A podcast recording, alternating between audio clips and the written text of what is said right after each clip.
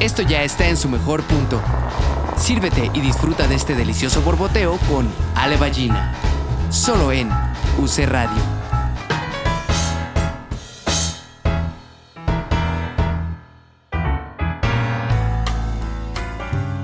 Hola, ¿cómo están? Eh, bienvenidos a nuestro otro episodio más de Borboteo y otra, más que otro episodio, es más otra platiquita de café muy, muy a gusto. Y hoy tenemos a Laurel Miranda.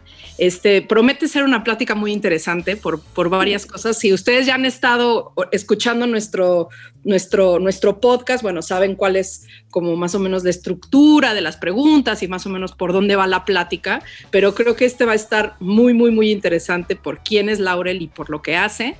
Muy bienvenida seas a, este, a esta charla de café. Borboteo. Muchas gracias, Ale. Me, da mucho gusto acompañarte y esperemos que sí, que la plática sea muy interesante. Que la segurísimo, segurísimo, sí. Este, pues bueno, la, la pregunta de siempre, la primera pregunta es, ¿te gusta el café?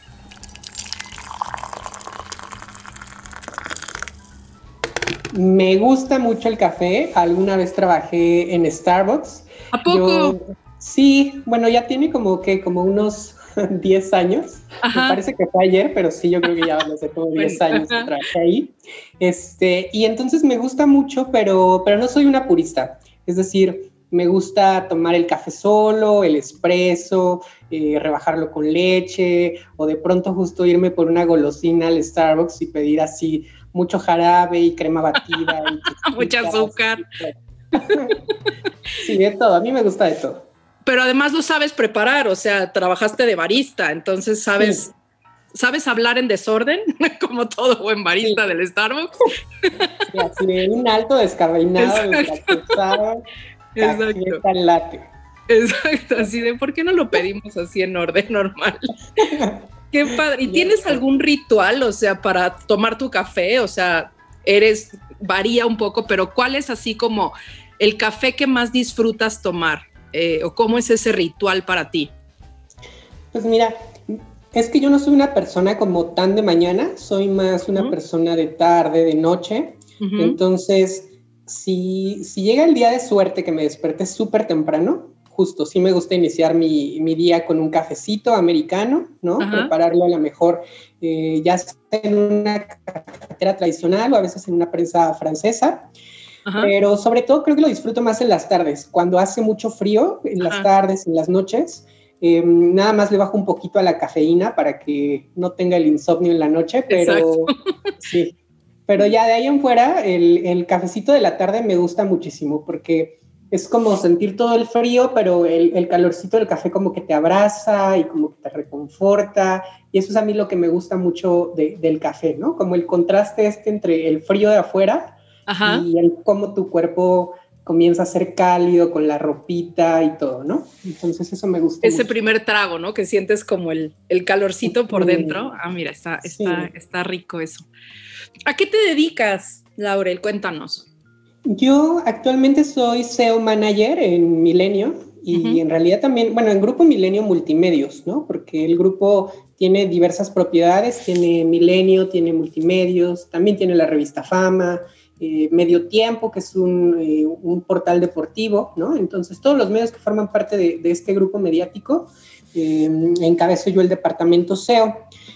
justo estábamos platicando, ¿no? Que, que SEO es, para quienes no por ahí no conozcan, es la optimización del contenido, de los textos, de las notas, de los videos, para su posicionamiento en buscadores. El más importante, pues actualmente es Google y lo que queremos siempre, cualquier medio de comunicación, es aparecer en los primeros lugares de Google, pues para que la gente nos lea, ¿no? Nos consuma.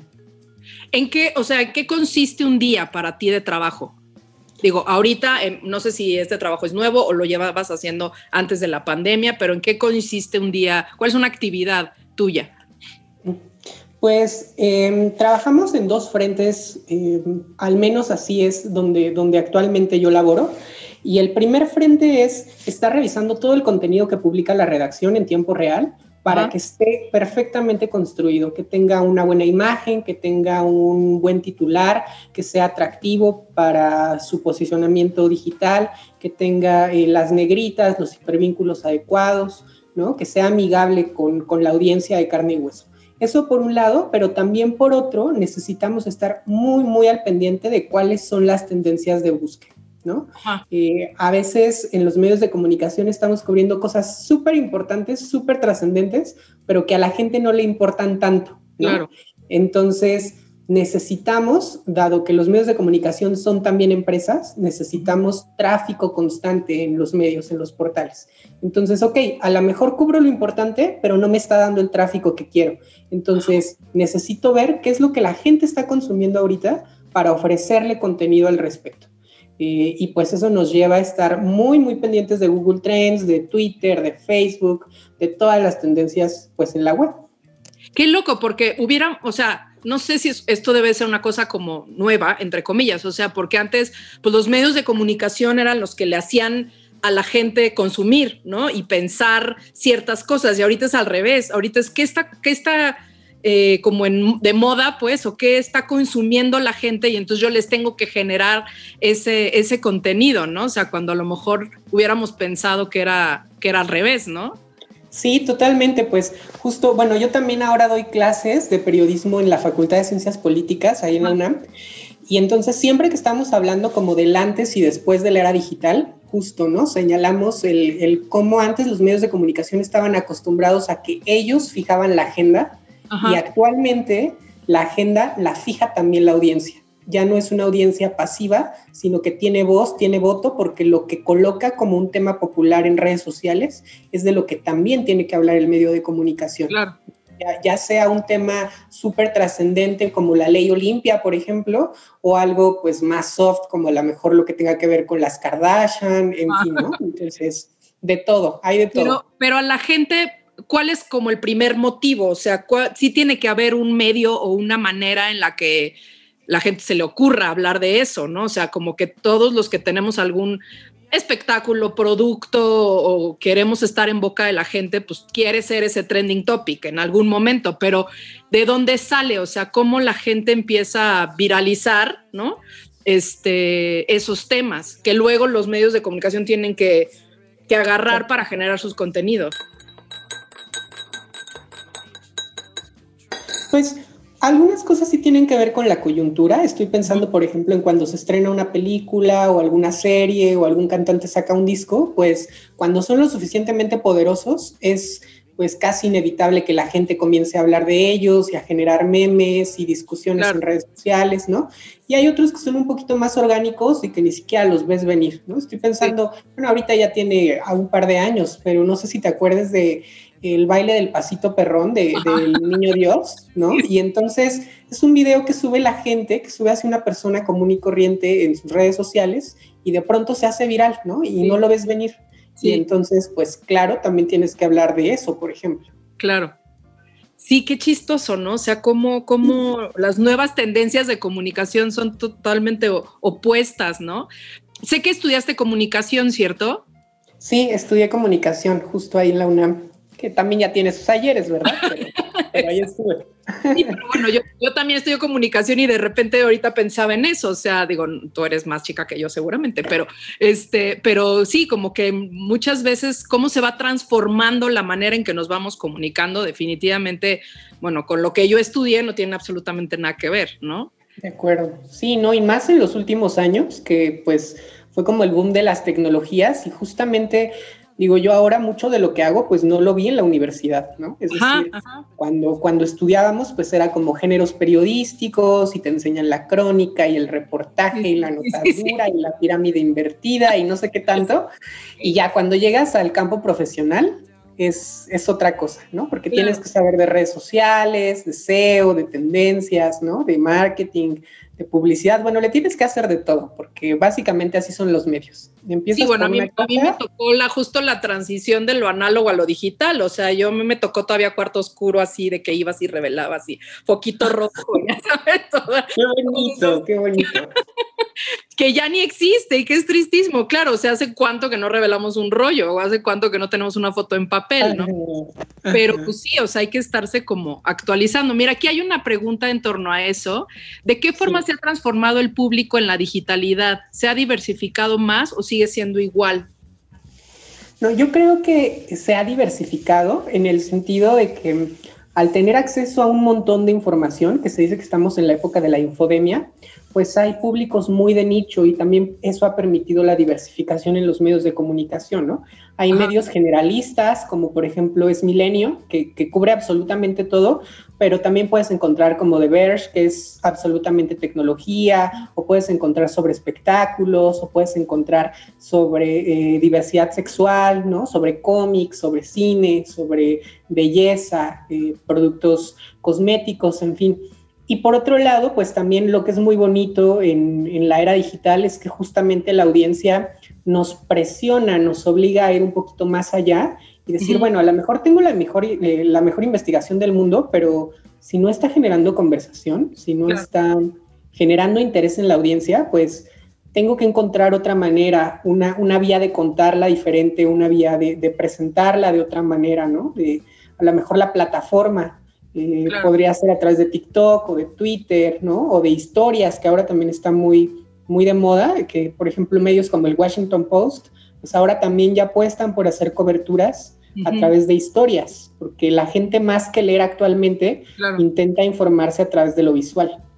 Sí, tiene que ser como una, una, comunicación. O sea, antes como que lo mejor que te podían pasar como periodista era, era periodista era la, las ocho columnas, ¿no? Y ahorita es, no, tienes 15 segundos para comunicar todo eso y que tenga más impacto y más hits o más views tu historia TikTok que las, la primera plana del periódico, ¿no? Sí, claro que, digo, yo quiero muchísimo al periódico impreso, ¿no? Es así como ahorita tú que hablabas de, del cuarto oscuro y todas estas cosas que nos producen mucha nostalgia, pero lo cierto es que si preguntamos a cualquier persona en la calle hace cuánto que no compra un periódico de papel ah, y en comparación con cuántas noticias o contenido leen en redes sociales, pues la diferencia es brutal. Sí, muchísimo. Y yo me acuerdo cuando estudiaba que justo decían así, este, para el periodismo, ¿no? Que era, este, lo mejor que te puede pasar es, ser primera plana, ¿no? De, de, un periódico, aunque el día siguiente tenía un maestro, no me acuerdo quién era, que decía eso, al día siguiente tu primera plana va a estar envolviendo papayas en la central de abastos, ¿no? Y acá ahorita, pues es lo mismo, o sea, se te va la historia, tuviste no sé cuántos miles de likes o views o interacciones, y al día siguiente esa historia desapareció 24 horas después. Entonces al final acaba siendo un poco lo mismo, ¿no? Sí, es súper efímero, ¿no? Disfrutas mucho como la adrenalina del momento. También cuando ves que tu historia está teniendo mucho éxito, pues disfrutas un montón que la gente te esté leyendo, que te estén compartiendo. Pero lo cierto es que sí, ya en media hora, en una hora pasa, pasa el boom o al día siguiente y pues es volver a comenzar, volver a darle desde el principio. Sí, exacto. Te generará ciertos, este, ¿cómo se dice? Seguidores y así, pero pues esos mismos te, pueden generar de seguidores, ¿no? Claro. Em, a ver, aquí hay otra pregunta. ¿Cuáles son los retos más difíciles de un medio generalista? Hablar de una cantidad amplia de temas en, tanto, en tantos formatos y con tanta información. ¿Es caótico? Es súper caótico, pero se disfruta. o sea, yo creo que podría decir que es de las cosas más difíciles de, trabajar en un medio así, pero también de lo más rico, ¿no? No hay nada como que ocurra un breaking news, ¿no? Este, ahora con el tema de la pandemia, pues hemos estado todos los días, así con mucha saturación de trabajo, eh, con las elecciones de Estados Unidos, con la toma del Capitolio, en fin, han estado ocurriendo muchos eventos que son, pues sí, históricos y, que, te dan mucha emoción de estarlos cubriendo en tiempo real, ¿no?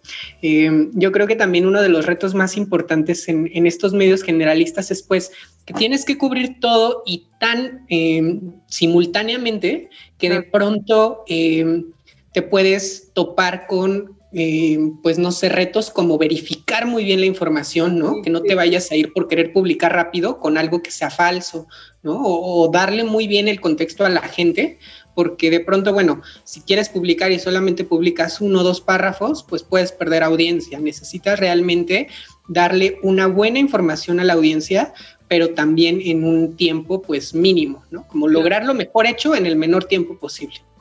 Y, eso es lo que te, llevó a dedicarte a esto, o sea, ¿en qué momento de tu vida, no? Esa es como la siempre la pregunta, ¿no? Este, ¿en qué momento de tu vida ubicaste me quiero dedicar a esto, ¿no? Y esta cosa que dices, sí, obviamente es caótico, pero esa adrenalina que te provoca eso, ¿no? Es lo que te hace sentir viva, ¿no?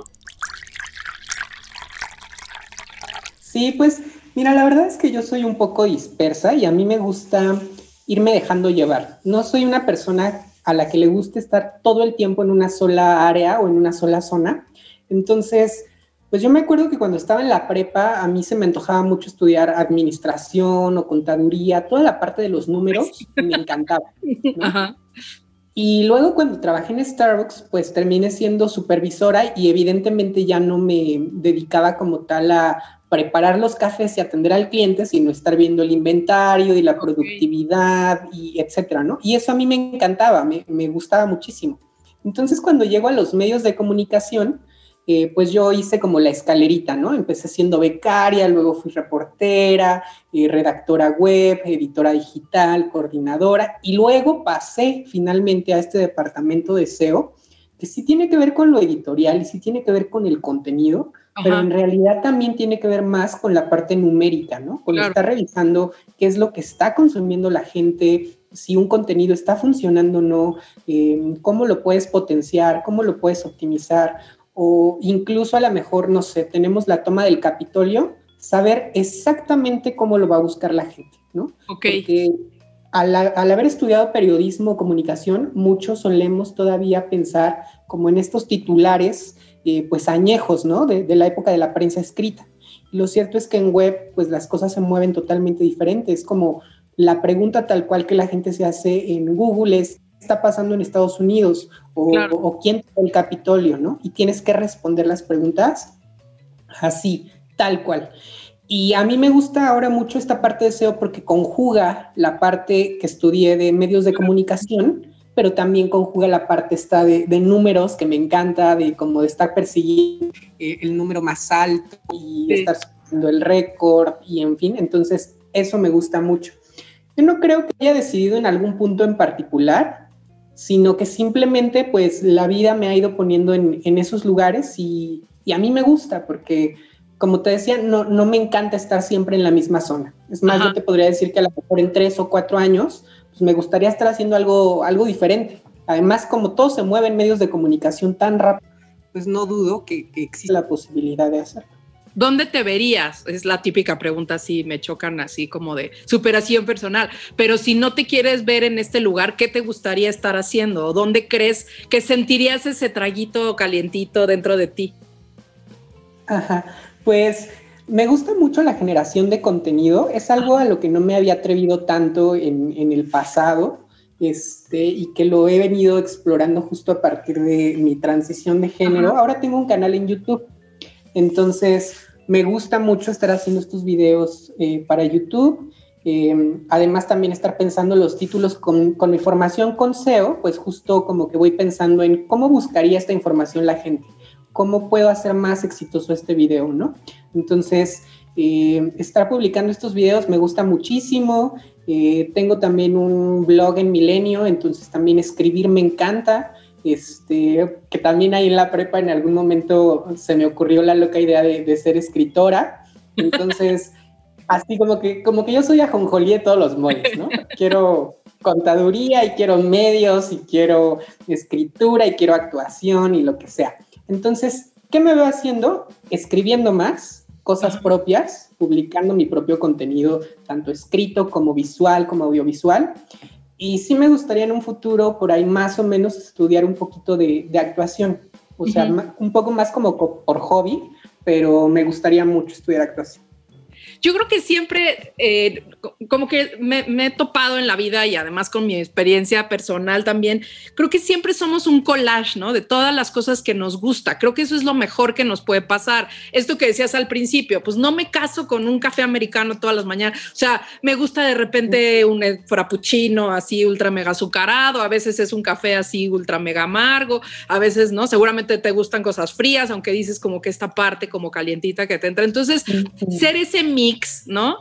Eh, como de todas, de, todas tus, tus, gustos y de todas tus pasiones, pues creo que es lo mejor que nos puede, lo que nos puede pasar y eso es lo que hace únicas a las personas, según lo que yo he experimentado y lo que yo he visto. O sea, eh, como digo, las personas que hemos tenido aquí de invitados, como que todo el mundo tiene historias propias, ¿no? Y puedes decir, si la primera pregunta es a qué te dedicas, pues soy periodista, pero no, o sea, eres mucho más, ¿no? Eres como esto que decías, este, pues me gustaba esta parte y me gustaba esta y lo que hago hoy por hoy tiene que ver con esas dos, ¿no? Y justamente me parece curioso, creo que la actuación es la que te permite ser quien sea que quiera ser, o sea, no, eso está, eso está increíble. Y ahorita tocabas este tema justamente de la transición, que también me lleva a esta pregunta decir, o sea, ¿en qué, en, o sea, ¿en qué momento de tu historia empiezas a tener, o sea, porque es muy reciente tu proceso físico, ¿no? De transición, pero seguramente debe de venir de, mucho tiempo atrás. Entonces, platícanos un poquito acerca de eso, o sea, en qué momento empezaste a desarrollar esto que seguramente en cinco años vas a, a tener como mucho más desarrollo de esa persona que hoy decide ser, ¿no? Claro. Sí, pues justo em, con todo el tema de la pandemia y la cuarentena, yo por ahí de junio o julio del año pasado, eh, pues sí, la verdad tuve como un momento por ahí de crisis y entonces comencé a tener terapia por videollamadas, ¿no? Y justo me preguntaban y yo decía, no, pues es que yo creo que hace tres años que comencé a pensar en esto, ¿no? Y lo cierto es que estos últimos meses me he dado cuenta que no, que en realidad esta idea yo ya la tenía pues al menos de los ocho años, los once años, en la secundaria, la prepa, pero, pero eran ideas como muy sueltas, ¿sabes, Ale? O sea, como no las alcanzaba a aterrizar. No, entendía muy bien qué, qué sentía o qué pensaba. Y no fue sino ya hasta más reciente cuando comencé a tener como la conciencia y las herramientas para poderme dar cuenta de que así es como me quiero vivir y que además es una posibilidad de vida, porque justamente creo que lo que me pasaba de, niña, de adolescente, era como, como no ver lo posible, como decir, bueno, me gusta ir así, quisiera también ser tratada así, quisiera verme así, pero, pero no lo veía como una posibilidad, como algo tangible, algo que se pudiera realizar. Entonces, pues sí, yo creo que desde muy, muy chiquita. Y justamente crees, o sea, que esta forma de, ahora de decir es posible tiene que ver con lo que has leído. O sea, últimamente está, el, el tema es mucho más común, ¿no? Es mucho más normal hasta cierto punto dentro de lo que la sociedad deja que esto sea normal, pero ¿crees que haya tenido que ver eso? O sea, justamente lo que ahorita dices, a lo mejor tu blog va a inspirar a más personas y va a hacer que más personas digan, ah, ok, se puede y, esto no soy yo, o sea, no, no estoy sola o solo en esto, ¿no? Sí, totalmente. Yo creo que si hubiera tenido toda la información desde más chiquita, no me habría esperado hasta mis años 30 para comenzar la transición. Y ciertamente de pronto es algo que me lamento porque me habría encantado vivir mis años 20 o incluso mi adolescencia ya como una chica propiamente, ¿no? Pero pues nada, también por algo pasan las cosas. Ahora intento disfrutar pues esta especie de madurez, aunque nunca se termina de ser lo suficientemente.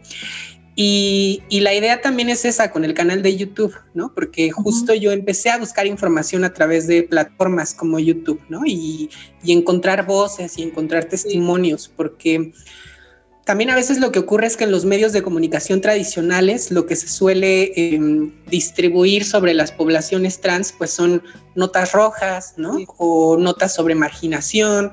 Y pues claro que una ve eso en, las noticias y, dices, yo no quiero estar ahí, yo no quiero estar ahí.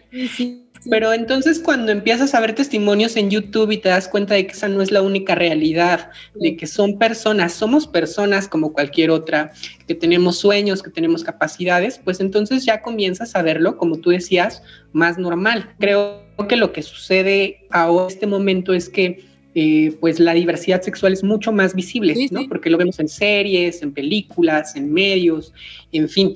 Y sí, pues digo, yo creo que comencé a, tener un poquito de conciencia al respecto porque empecé a leer mucho sobre feminismo eh, por ahí de 2014 más o menos. Entonces, pues nada, en cuanto comencé a absorber toda esta información, pues no solamente cosas de mi vida, sino de todo el mundo, las empecé a ver diferentes. Es como, como si vieras con unos lentes diferentes la vida, ¿no? Entonces, pues ha sido algo muy bonito, ha sido un trayecto que me ha costado, pero que estoy disfrutando mucho. Exacto, pero justo esta capacidad de, adaptación que dices, o sea, de no me gusta estar en el mismo lugar, te va a hacer llegar a donde sí se estar y donde te haga sentir ese traguito calientito dentro de ti, ¿no? De acuerdo. ¿Qué ideas tenías? O sea, cuando eras niña, o sea, estas ideas que decías como que eh, surgían, o sea, ¿qué eran esas cosas que te pasaban por la, por la mente o por la emoción o por el corazón? Ay, es un poco complicado es decir, no sé si lo pueda verbalizar de una forma coherente, pero lo que yo quería era socializada como una chica. Era, es decir, yo siempre veía a mi grupo de amigas y yo quería formar parte de ese grupo de amigas y vivirme como una de ellas, como una más. Porque yo podía convivir con ese grupo, pero al final del día no era tratada de la misma manera. Era tratada como un varón. Eh, eso, por ejemplo, hablando de, la primaria o con mis primas, en fin, ¿no? Pero ya también llegando un poco más a la secundaria o la prepa, pues también la forma de, vivir mi cuerpo, como de querer vestirlo, de querer expresarlo, de querer también relacionarme afectivamente incluso con, las otras personas, pues iba mucho más por ese lado eh, femenino y decía también que es un poco complicado de, verbalizar esto, porque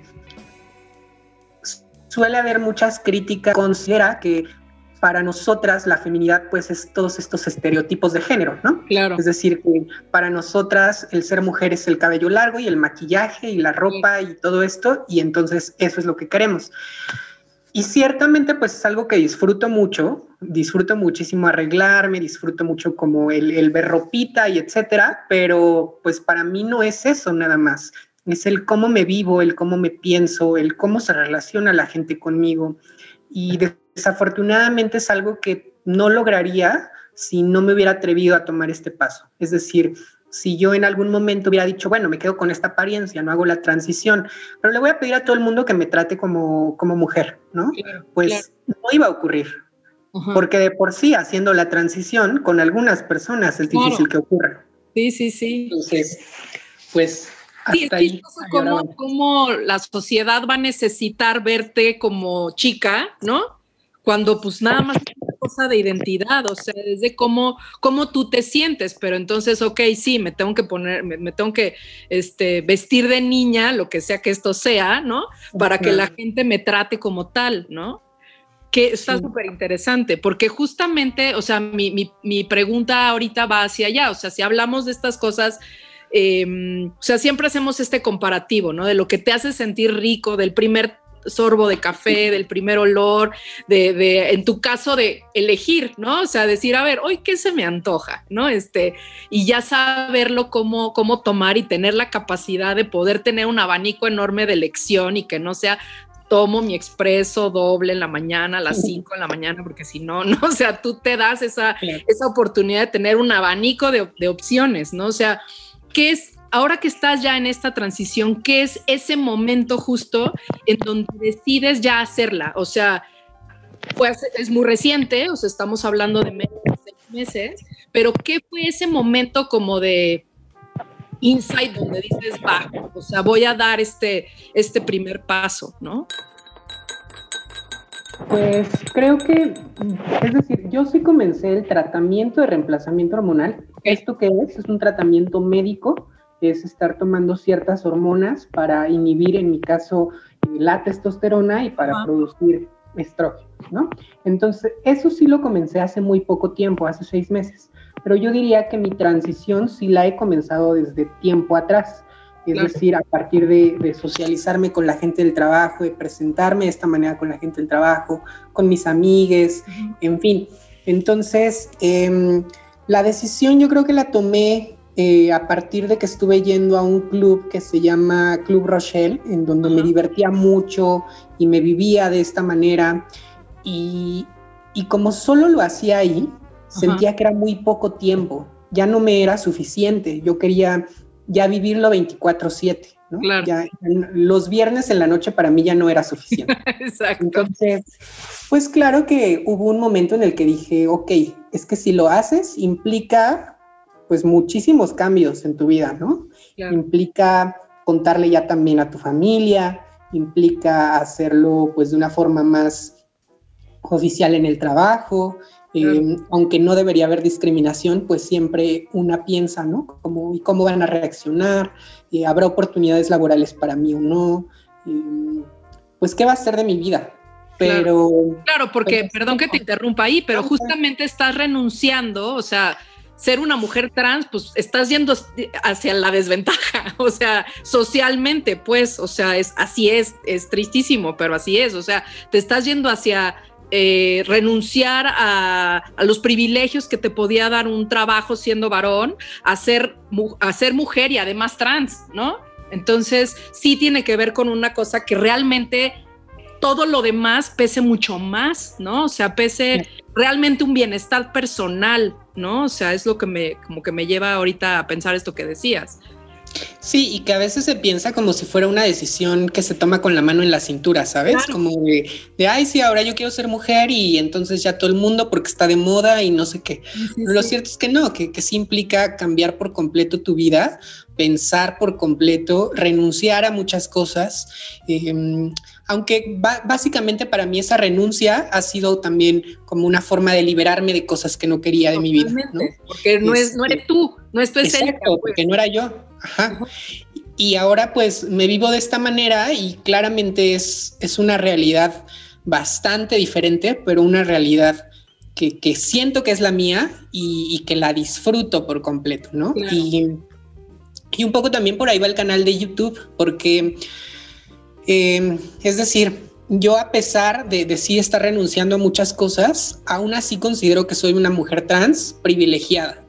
¿Por qué? Porque tengo un cierto nivel educativo, porque mi familia no me rechazó, porque tengo un trabajo estable, pero justo me siento incluso a veces hasta culpable de, esta situación que, que atravieso, que vivo, porque digo, ¿por qué yo sí la puedo vivir ¿Y por qué no a lo mejor otras chicas que, salen del closet a los 12 o a los 15 no la pueden vivir? porque son expulsadas de su casa, porque tienen que meterse a trabajar muy morritas a cosas que están muy precarizadas o incluso al trabajo sexual, ¿no? Entonces digo, es muy feo que por prejuicios que la sociedad tenga, no puedan llevar su vida tal cual la tenían pensada, ¿no? Y que se vean orilladas, pues, a la periferia, justamente. Entonces, justo eh, quiero como hacerme muy visible, o sea, sí quiero que, que, mm, en algún momento pensé, ¿por qué no lo vives como más en la privacidad, en tu intimidad? Y pues no le compartes este proceso a nadie, ¿no? Porque a lo mejor también para mí podía llegar a ser más cómodo. Pero, pero lo pensé y dije, no, sí, sí lo quiero compartir con la gente porque quiero poner de alguna manera mi granito de arena para que, para que se vea que somos personas como cualquier otra, ¿no? con capacidades, con sueños, con miedos, con gusto por el café. Exacto. Sí, y eso está, eso está súper interesante porque justamente esa culpa que, que dices sentir, ¿no? Que es como, claro, porque hemos estado como llenos de esta información de que tiene que ser terrible y de que, y claro, hay historias que sí, pero a lo mejor este privilegio es el que te obliga a decir, pero también puede haber una historia en la que no, porque claro, no, o sea, sí, tú, en tu descripción es, es, una mujer trans, pero eres mucho más que, o sea, y, y fuiste antes de, o sea, tu transición es muy reciente. Y antes de eso, pues ya trabajaste en los lugares que has trabajado y lo sigues haciendo. O sea, es como una cosa aparte, ¿no? Es como, bueno, pues ahora me quiero teñir este el pelo de otro color, claro. para sentirme bien con quien soy, ¿no? Entonces eso es lo que creo que está padrísimo y sobre todo mezclando esta cosa con, con tu quehacer y con tu profesión y con, con, tu, con el estado, digo, con el puesto que ocupas en tu trabajo, ¿no? Este, eso está como súper, súper interesante, ¿no? Sí, pues digo, también como en algún momento le decía a mi papá y a mi mamá que seguramente para ellos tampoco fue muy sencillo el que yo se los comentara, pero al final del día sigo siendo la misma persona, ¿no? Me vivo de una forma distinta, me veo de una forma distinta, pero soy la misma persona, o sea, le sigo teniendo el mismo afecto y pues me parece que ellos a mí también, entonces no hay ningún problema. Sí, exacto. Simplemente es como, sí, es otra, otro tipo como de forma en la que decides este, vivir. Y, eso es lo que creo que le da sentido a esto que decías. Claro, perdiste a lo mejor, entre comillas, perdiste muchos años de, esto que estás logrando ahora, ¿no? De ser tratada eh, como quieres, como te sientes bien, ¿no? Como sientes ese traguito calientito dentro de ti, ¿no? Pero, pero por algo y para algo está sucediendo ahorita. Entonces eso está, eso está increíble. Mira, aquí preguntan, ¿conoces a Camila Sosa? Ganó el premio Sor Juana 2020 con una novela maravillosa, Las Malas, es del clan de las valientes.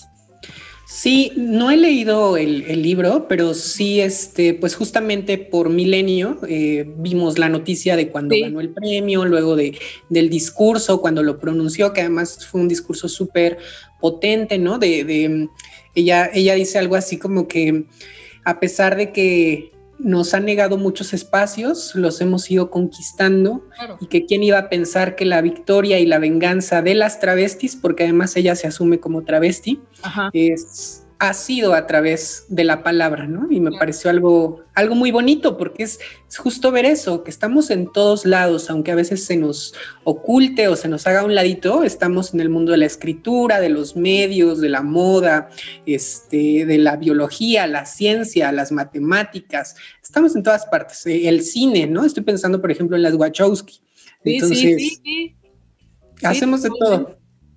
Sí, y es eso, o sea, volviendo con lo que platicábamos al principio, o sea, ¿qué es antes? O sea, la información está ahí para que la gente la tome o la gente necesita esta información porque es momento de que se normalice. Por eso, más que se normalice, que sea algo natural. O sea, más una cosa que normal, porque la normalidad yo creo que no existe, ¿no? Nadie somos normales. Así que aburrido.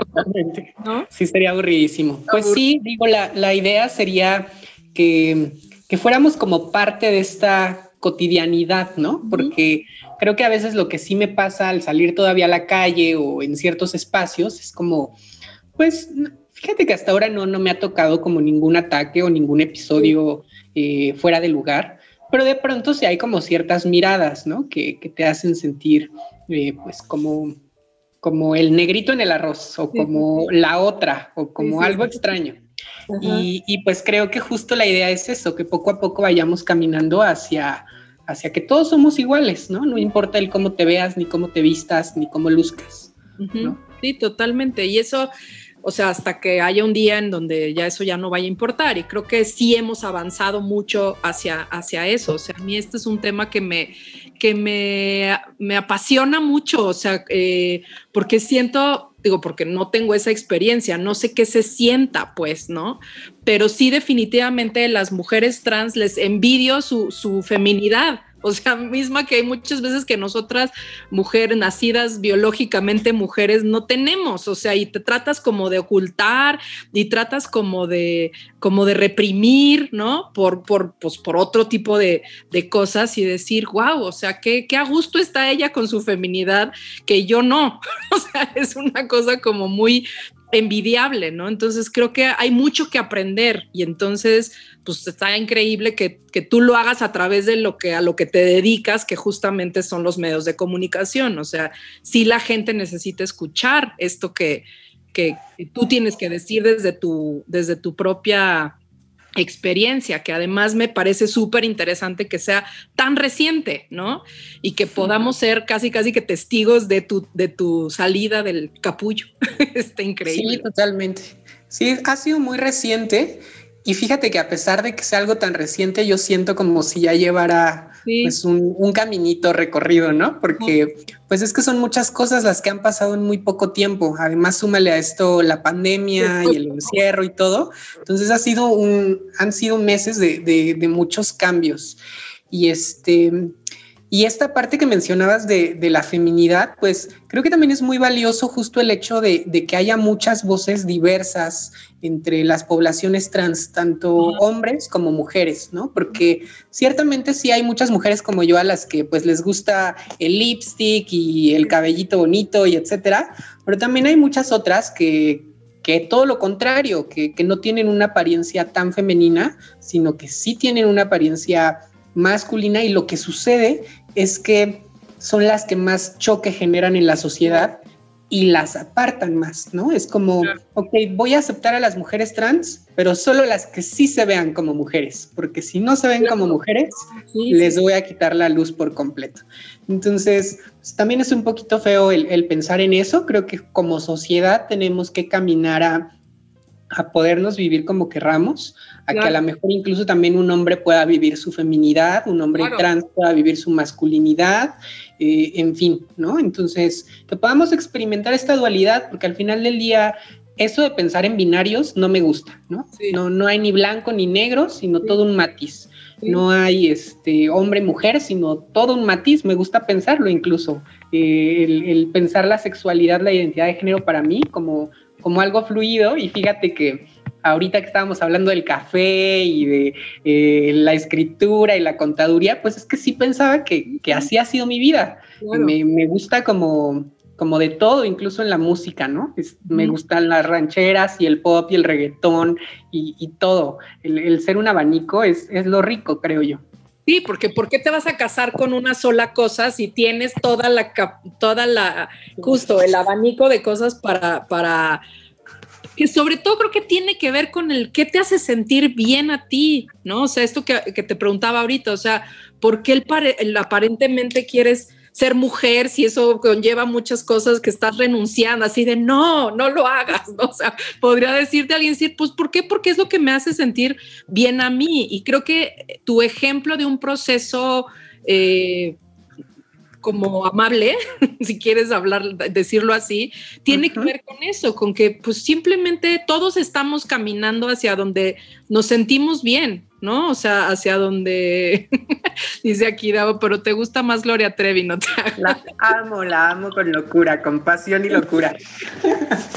Está bien, pero es eso, es que te hace sentir bien, o sea, creo que, creo que por eso la primera pregunta de, este, de estas pláticas son, ¿cómo te gusta tomar algo que está al alcance de todo mundo? O sea, y todas las respuestas han sido diferentes, porque todos somos diferentes, ¿no? Y es qué te hace sentir bien a ti.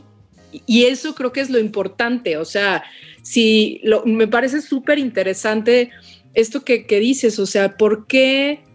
Me, o sea, mi cuerpo, mi ser se, sabe que es mujer, ¿no? Independientemente de la forma en la que se presente. Pero yo a la sociedad, si quiero hacer esta transición, tengo que verme mujer, entre comillas, ¿no? O sea, tengo que eh, cumplir con ciertas cosas sociales, ¿no? Y entonces, claro, ves mujeres trans que dices, no, bueno, es que sí parece mujer, que dices, pues no es como que parezca, ¿no? Claro, o sea, valoras más a las que sí realmente no parecen hombres, ¿no? Eso me hace como muy fuerte porque es como, no sé, o sea, se me hace súper interesante ese, ese, ese asunto, ¿no? Lo mismo que cuando alguien gay de repente dice, me gustan los hombres, entonces tengo que hablar de mí en femenino, ¿no? O tengo que ser amanerado. Pues no, no, no quieres ser mujer, te gustan los hombres, ¿no? Que no es lo mismo, ¿no? Sí, sí, de acuerdo. Este, Em, se me fue, algo estabas diciendo de, ah, no, es que sabes que me acordé como esta parte de la primera pregunta de cómo tomas el café y, y, yo decía, pues es algo bonito porque justo el cómo te tomas el café es también cómo tomas tu vida, ¿no? Cada quien tiene derecho a personalizarla por completo, a, a beberla como quiera. Y justo lo malo sería no ir caminando hacia donde quieres, ¿no? Quedarte estancado, estancada, como en un solo, pues en una zona de confort, que a veces pasa mucho, ¿no? Yo, yo creo que a veces cuando pensamos en el fracaso lo solemos pensar como, como grandes tropiezos. Y a mí me parece que, los grandes tropiezos también nos ayudan mucho. Para, mí, para mí el fracaso es más bien quedarme siempre en un mismo lugar, eh, en donde a lo mejor no me estoy tropezando, pero tampoco estoy creciendo, no, no estoy yéndome para ningún lado. Entonces, pues si vine acá es para caminar, para vivir, para experimentarme por completo. Sí, para, y, creo que eso es lo, a lo que vinimos todos, ¿no? O sea, nada más la, búsqueda es la que es, este, pues también es única y diferente para cada quien, o sea, eso me parece increíble, este, en, en eso, o sea, el poder, este, encontrar nuestra propia felicidad que nos hace, que es lo que nos va a hacer únicos y eso, eso está, está increíble. Ay, Laurel, mil gracias por esta plática. Gracias a ustedes, gracias por la invitación. Creo que sí es un tema súper, súper interesante. Esto del género lo tenemos atravesado desde bien chiquitos, desde bien chiquitas, y desmontarlo es una cosa súper complicada, súper compleja. Entonces, muchas gracias por la invitación. No, a ti, porque además no solo tiene que ver con el género, o sea, tiene que ver con una búsqueda del sentirte bien, y eso es, o sea, no tiene que ver con lo, el género, con el hombre, la mujer y todo lo que hay en medio. O sea, o sea, creo que, creo que está increíble que todos venimos a eso, ¿no? Y entonces, en tu caso es esta la manera en la que buscas tu bienestar y tu apapacho interno, pero, pero me parece como súper inspirador. ¿En dónde te podemos seguir? Cuéntanos tus, tus redes, tu blog y todo, todo para seguir tu, tu transformación. Ok, pues a ver, en YouTube me encuentran como Laurel Miranda y en redes sociales estoy como arroba Laurel Yeye. Así como la chica Yeye, pero arroba Laurel ¿Cómo, Yeye. ¿Cómo escribes Yeye? ¿Con Y? Así. Yeye. Y. Okay. Yeye. okay. Y el blog pues está en Milenio, lo publico todos los lunes, está en el portal, lo pueden encontrar ahí en milenio.com, así tal cual. Y, y, busca, o sea, el buscador es Laurel Miranda. Ajá, ajá, justo. Perfecto. Bueno, a nosotros, si quieren ser parte de nuestras grabaciones, hoy nuestro público estuvo un poco calladito, pero bueno, este, si quieren ser parte de las grabaciones, este, síganos en nuestras redes sociales, en arroba borboteo podcast y en UC Radio MX. Y a mí me pueden seguir como a, arroba ale-ballina en Twitter y en Instagram. Pero bueno, pues mil, mil gracias por, por tomarte este cafecito con nosotros, por darnos este apapacho calientito. Mira, sí tenía mi café, pero estuvo tan buena la plática que apenas un sorbito. Eh, ¿Y, de, ¿Y de dónde? Así, de la, del alma mater. del alma mater. Pues mil gracias, gracias por estar aquí, gracias a todos los que nos acompañaron y acuérdense que tenemos episodios nuevos cada viernes para seguir descubriendo personas que buscan su felicidad en las cosas simples. Mil, mil gracias.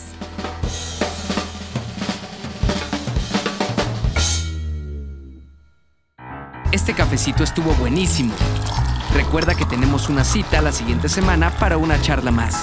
Encuentra más Borboteo en nuestro Instagram, arroba Borboteo Podcast. Esta fue una producción de UC Radio.